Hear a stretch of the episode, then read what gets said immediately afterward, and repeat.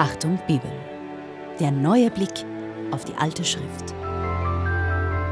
Eine Sendereihe von Stefanie Jeller. In den Schlagzeilen dieses Sommers hörte man immer wieder das Wort apokalyptisch. Hitzeextreme, Waldbrände, Dürre, aber auch Überschwemmungen und Hochwasser werden in den Medien gerne als apokalyptisch bezeichnet. Einige Beispiele der letzten Jahre. Dürre in Italien erreicht apokalyptisches Ausmaß. TZ, 13. Juli 2022. Apokalyptische Hitzeextreme. Waldbrände werden heißer, häufiger und größer. Die Presse, 26. Juli 2021. Feuer in Südfrankreich. Da herrscht eine Stille, die das Apokalyptische noch unterstreicht. Spiegel, 20. Juli 2022. Apokalyptisch. Gemeint ist damit wohl so etwas wie es droht der Weltuntergang. Doch apokalyptisch heißt keineswegs Weltuntergang. Das Wort Apokalypse stammt aus der Bibel, das dürften viele wissen, aber was bedeutet es? Haben die Waldbrände und Überschwemmungen, haben die Auswirkungen der Klimakrise überhaupt etwas mit dem antiken Verständnis von Apokalypse zu tun? Ist das Wort apokalyptisch in den Schlagzeilen also richtig verwendet? Nicht ganz, sagt der Bibelwissenschaftler Martin Stowasser von der Katholisch-Theologischen Fakultät der Universität Wien. Der moderne Begriff der Apokalypse und des Apokalyptischen ist eine Weiterentwicklung des antiken Begriffes und greift nur einen Teilaspekt dieses Begriffes, den wir aus der Bibel äh, kennen, auf. Apokalypse im biblischen Sinne, also im antiken Sinne, bedeutet vom Wort her aufdecken. Und aufgedeckt wird der Sinn der Geschichte und der Sinn des Geschichtsverlaufes, der unverständlich erscheint. Im Hintergrund steht also ein, von, ein Bild einer von Gott geleiteten Geschichte, und diese Geschichte läuft aber für gläubige Menschen, in dem Fall eben für die Gläubigen äh, in Israel und für die ersten Christen, in einer Art und Weise ab, dass dieser Gott unerkennbar bleibt, dass er scheinbar nicht der Herr der Geschichte ist, obwohl das eine Grundlage des biblischen Glaubens ist. Gott ist nicht nur der Schöpfer von allem, sondern er herrscht auch über diese Schöpfung und er lenkt diese Schöpfung auf. Und wenn Menschen in einer Situation der Bedrängnis sind, und das ist der Hintergrund apokalyptischer Texte, dann fragen sie nach diesem, wo bleibt dieser Gott in dieser Bedrängnis? Und apokalyptische Schriften versuchen, dieses Unverständliche, dieses vordergründige Fehlen von Gott durch eine hintergründige Geschichtssicht aufzudecken, also die richtige Sicht zu ermöglichen. Apokalypse ist also daher eine Enthüllung oder wie wir heute eben übersetzen, die Offenbarung des Johannes ist eben das erste Wort Apokalypsis. Es wird in diesem Buch offenbart, aufgedeckt, was der wirkliche Sinn der Geschichte ist, der zeigen wird, dass trotz aller Krisen Gott der Herr dieser Geschichte ist. Und an diesem Punkt zeigt sich ein wesentlicher Unterschied zwischen dem antiken biblischen Begriff von apokalyptisch und Apokalypse und der modernen gegenwärtigen Verwendung. Denn im Hintergrund steht für die Bibel eben eine Geschichte, die von Gott geleitet wird, während die moderne Auffassung, jedenfalls unserer westlichen Welt, das kann man nicht extrapolieren, ein Großteil der Menschheit glaubt noch an Götter und Gott. Aber in unserer westlich säkularisierten Welt ist diese Perspektive einer von Gott geleiteten Geschichte und Schöpfung ausgeblendet. Und daher wird von Apokalypse nur mehr ein Teilaspekt verwendet, nämlich der des Unterganges, der Vernichtung. Untergang, Vernichtung. Das ist nicht alles, was eine Apokalypse im antiken Sinn ausmacht. Sie geht vielmehr von einem Geschichtsverständnis aus, in dem Gott die Geschichte leitet und nicht nur leitet, sondern zum Guten führt. Zumindest für die, die auf der richtigen Seite stehen. Martin Stowasser. In den apokalyptischen Schriften werden hier Bilder verwendet, die die große Wende einleiten sollen, die zeigen sollen, dass Gott nun wirklich eingreift. Für die Moderne, mit unseren Katastrophen, die wir dann apokalyptisch nennen, greift aber nicht Gott ein, sondern der Mensch schafft Zustände, die schrecklich sind und dafür verwendet er dann Bilder und die nimmt man traditionell dann aus alten Texten oder aus überlieferten Bildern für Weltuntergangsszenarien. Aber Klimakrise, Ernährungskrise etc. sind von Menschen geschaffene Phänomene, von ihnen zu verantworten und nicht göttliche Strafen für menschliches Fehlverhalten. Bleiben wir bei den Bildern dieses Sommers. Lodernde Flammen, ganze Landstriche verwüstet und ausgetrocknete Flüsse oder die Bilder des letzten Sommers, überflutete Orte und Städte. Diese Bilder laufen über die Bildschirme und wir sagen dann apokalyptisch. Warum sind sie so frappierend ähnlich zu den Bildern der antiken Schriften? Der Bibelwissenschaftler sagt, von ihrer Intention her haben sie nichts miteinander zu tun. Sie besitzen aber die Schnittmenge, dass natürlich auch die antiken äh, Texte auf Menschheitserfahrungen zurückgreifen und Menschheitserfahrungen, die katastrophal sind, drücken sich natürlich in Hungerkatastrophen aus. Das sind auch alles Dinge, die wir durch antike Texte belegt haben, dass es Hungerkatastrophen gab, dass es äh, Flutkatastrophen gibt, dass es natürlich Brandkatastrophen gibt. Man denke nur an den Untergang von Pompeji. Das ist natürlich ein, ein Naturereignis gewesen, das durch antike Texte auch beschrieben worden ist, natürlich dadurch auch sich äh, verbreitet hat als Szenario. Es sind Katastrophen, die Menschen erleben und die sie dann in Bilder überführen und die werden zu Bildern für Katastrophen. Das Wichtige ist, dass es dahinter Menschheitserfahrungen stehen, die sich dann in Bildern verdichten und diese Bilder werden dann Ausdruck für etwas, für Katastrophen und im antiken Weltbild, in dem natürlich Gott und Götter eine Rolle spielen, sind solche Katastrophen nicht einfach hausgemacht, sondern werden eben von einer übernatürlichen Welt, von übernatürlichen Mächten gesteuert. Das können Götter sein. Es gibt aber auch die Vorstellung, dass es kosmische Mächte sind, philosophische Überlegungen, dass die Welt eben in einem zyklischen Modell existiert, also vor allem in der Stoa, in der dann eben auch das Motiv des Weltenbrandes, das auch importiert ist, vermutlich aus der iranischen Welt, dass dieses Weltenbrandmotiv äh, vorhanden ist, also ein klassisches Motiv eben, das wir auch in der Bibel dann angedeutet finden dahinter aber ein philosophischer Gedanke steht eines zyklischen Weltbildes, dass die Welt ein Kommen und Vergehen kennt, in der sich die Elemente im Feuer als Urelement auflösen und sich neu eine neue Welt konstituiert. Das heißt, der wesentliche Unterschied bei solcher Verwendung von Bildern ist die Intention.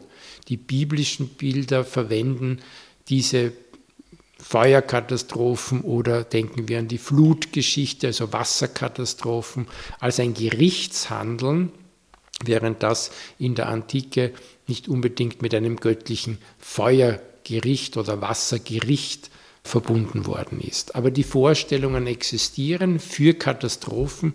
Es wird zu Bildern und wenn ich äh, Katastrophe ausdrücken möchte oder Gerichtshandeln Gottes ausdrücken möchte, dann greife ich auf solche Bilder zurück, die sich letztlich auch als Verdichtung von Menschheitserfahrungen, von Katastrophen entwickelt haben. Schon antike Philosophien haben von einem Weltenbrand gesprochen. In der Bibel wird dann das Feuer als göttliches Gericht verstanden. Und auch im Neuen Testament droht Jesus mit einem Gericht Gottes und greift dafür uralte Motive und Bilder von Flut und Feuer auf. Wie in den Tagen des Noah und wie in Sodom. Wasser und Feuer als Bilder des Gerichts. Gericht verwendet also dann in der prophetischen Gerichtsrede des Alten Testaments äh, solche Bilder. Auch Jesus der natürlich aus der jüdischen Tradition stammt, verwendet dann eben Bilder, die Flutkatastrophe oder Sodom als äh, Feuergericht. Also es sind ja immer klassische Elemente, Wasser und Feuer eben als Gerichtselemente. Wichtig ist aber zu sehen, dass das Bilder sind, die nicht deskriptiv sind, die nicht beschreibend sind. Sie wollen also jetzt nicht eine genaue Beschreibung dessen geben, was Gott tun wird und wie die Welt bestraft wird oder untergehen wird, sondern es sind Bilder, und das ist jetzt wesentlich beim Gerichtsgedanken, die aufrütteln sollen. Der Sinn der Gerichtsrede ist ja nicht, und auch bei Jesus ist es nicht der Sinn der Gerichtsrede, zu beschreiben, was unweigerlich kommen wird, sondern aufzufordern, so zu handeln, dass es nicht kommt. Das Gericht hat also eine primär mahnende Funktion. Es ist eine, wir würden heute sagen, Drohpädagogik, das zu unterlassen, wovon die Autoren überzeugt sind, dass es schlecht ist, dass es dem Willen Gottes nicht entspricht. Und mit dieser Drohpädagogik werden diese Bilder und Motive eingesetzt. Aber Gericht hat eine mahnende Funktion, eine aufrüttelnde Funktion und möchte ja genau verhindern, dass man in eine Katastrophe steuert, die die biblischen Autoren vor sich sehen, wenn der Mensch so handelt, wie sie ihn eben wahrnehmen, nämlich abseits des von Gott vorgegebenen Willens.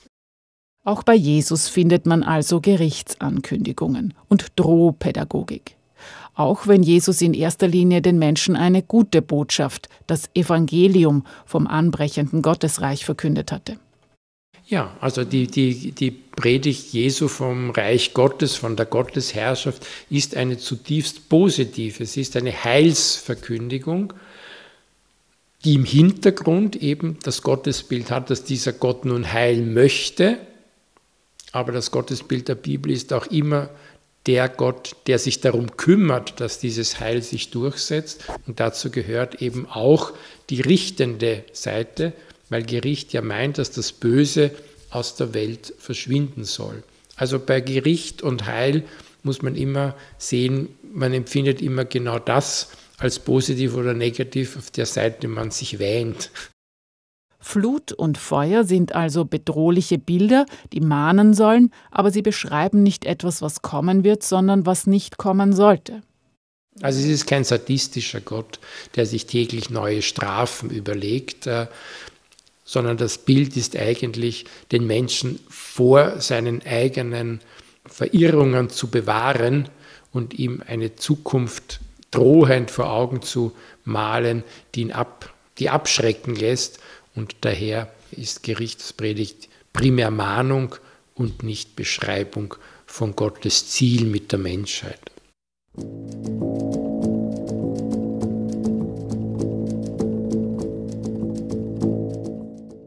Die Bilder dieses Sommers Flut und Feuer hinterlassen oft ein Gefühl der Ohnmacht, erst recht, wenn sie in den Schlagzeilen als apokalyptisch bezeichnet werden.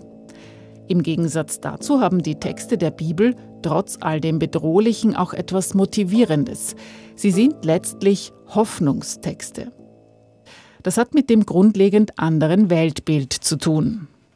In der biblischen Welt sind diese Bilder an Gott gebunden es ist eben eine von Gott geleitete Geschichte, die mahnend herausfordern will, dass man von einem Weg, den man eingeschlagen hat, abgeht oder dass man den, den man eingeschlagen hat, treu weiter bewahrt. Also die biblischen apokalyptischen Texte sind Krisentexte für Menschen, die im Bedrängnis sind. Das sind soziale Bedrängnisse in erster Linie und nicht äh, Naturkatastrophen, von denen sie bedrängt sind.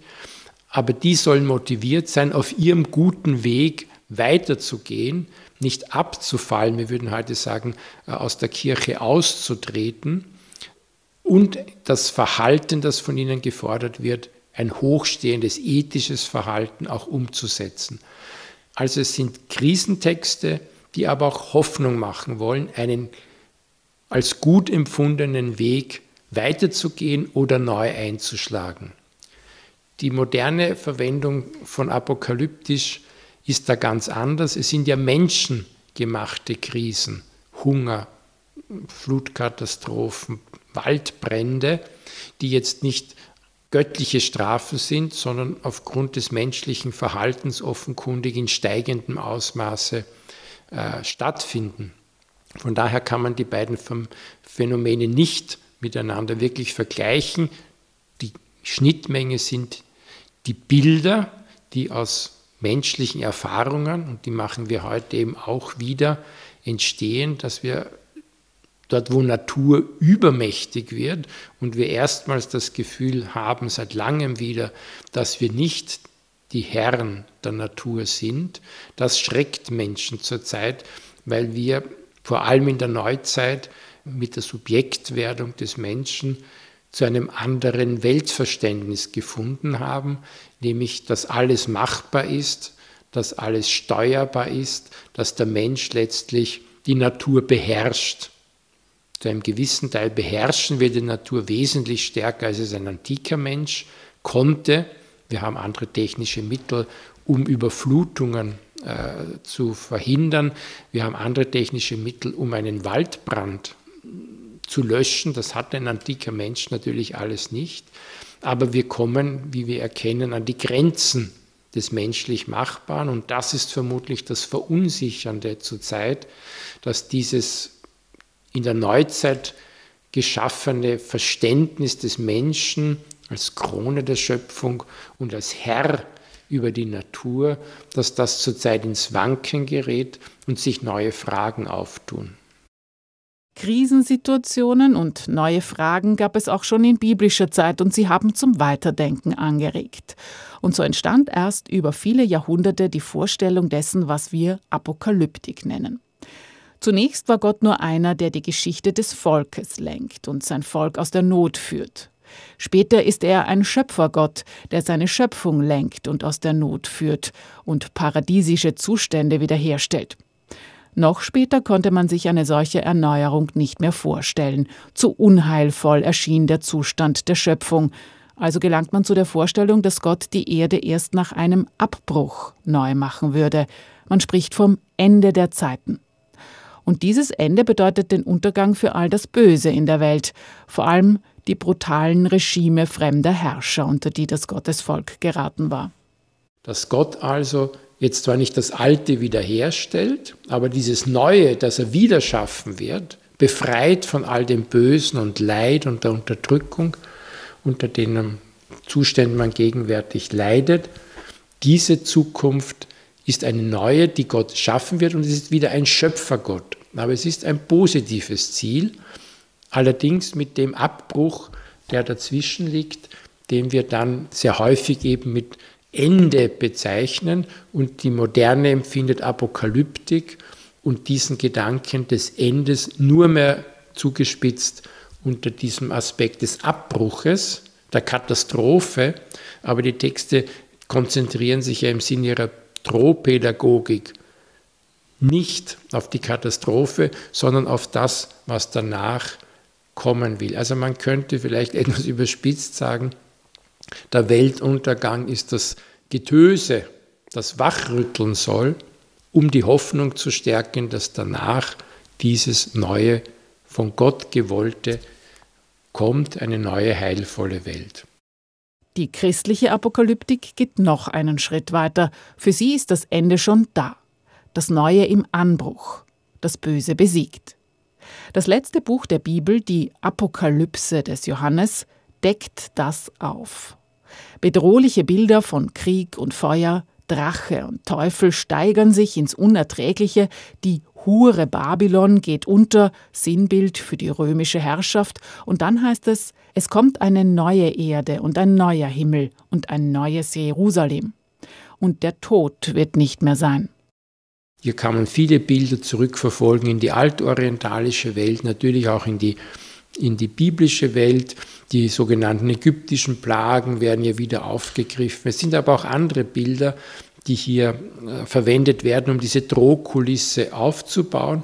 Und dann kommt eben das himmlische Jerusalem, die neue Welt. In der apokalyptischen Vorstellung ist das so, dass alles Gute der Zukunft im Himmel schon existiert und daher und das ist ein Element der Sicherheit, man sicher sein kann, dass die Welt nicht nur untergeht, sondern dass das neue Positive ja schon da ist.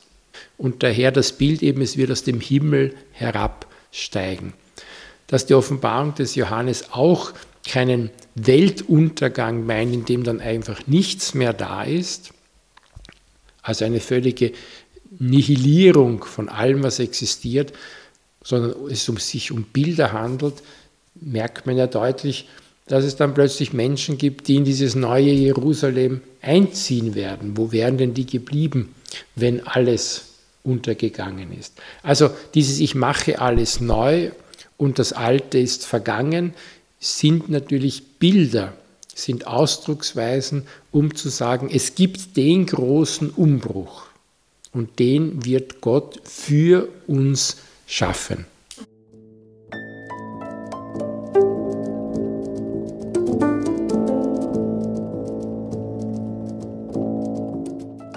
Wer in diesem Sommer von apokalyptischen Zuständen gesprochen hat, ist somit ziemlich weit weg von der Bibel.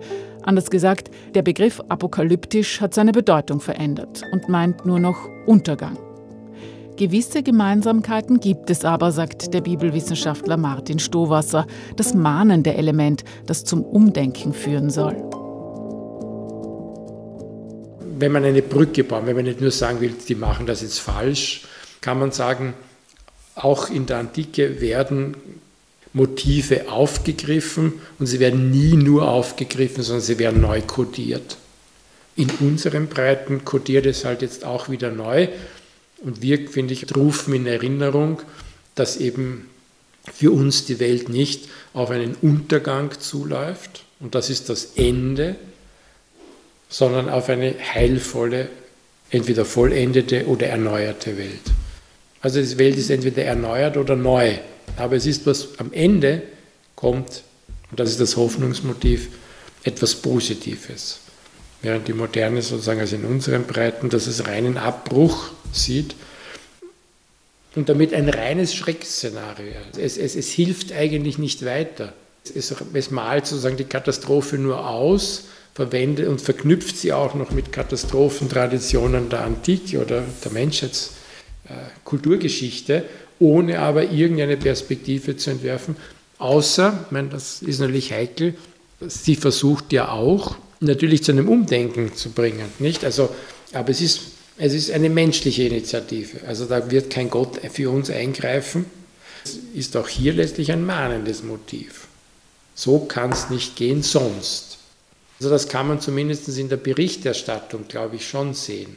Die Bilder selbst sind hoffnungslos, denn sie sagen ja nicht, wenn das vorbei ist, kommt dann irgendwas Gutes, sondern es ist halt ein reines mahnendes Motiv. Wenn wir weitermachen, dann steigt die Temperatur, dann werden so viele Menschen hungern, verhungern und so weiter. Also es hat schon sozusagen diesen motivierenden Charakter, dass sie zur Sinnesänderung führen möchte. Aber sie lagert die Verantwortung rein beim Menschen ab, während die, die christlich-jüdische Apokalypse zwar auch den Menschen in seine Verantwortung ruft, aber in einem Hoffnungsszenario, dass dahinter ein Gott steht, der da hilft. Und noch eine abschließende Überlegung. Die Bibel hat etwas, das gegen die Ohnmacht hilft. Sie baut auf, sie stärkt. Frage an den Bibelwissenschaftler, kann man das Empowerment nennen? Ja, nein, in der biblischen Tradition hat es schon Empowerment, weil auf der theologischen Ebene nicht, denn wenn ich weiß, das Böse ist besiegt, dann bin ich nicht unterlegen. Ich bin ganz sicher als Getaufter nicht unterlegen. Das weiß ich. Das ändert auch am Menschen etwas, wenn ich ihm auch vermittle, dass er ein Sieger ist. Das ist letztlich so. Das hat natürlich auch eine psychologische Seite, aber letztlich die Tradition, die ja in der Offenbarung ist, ist ja deutlich am Anfang angespielt auf die Auferstehung und auch auf die Taufe und auf den Geist und so weiter dass wir sozusagen an diesem Sieg ja schon teilhaben. Und das ist schon Empowerment. Man kann den Begriff schon verwenden, dass dieses Empowerment stattfindet. Also wir sind auf der Siegerstraße. Und bitte bleibt auf dieser Straße. Nicht Angst bekommen, nicht weggehen. Das ist die klare Botschaft. Flut und Feuer. Für diese Achtung Bibelsendung habe ich mit dem Bibelwissenschaftler Martin Stowasser gesprochen. Er ist Professor an der Katholisch-Theologischen Fakultät der Universität Wien.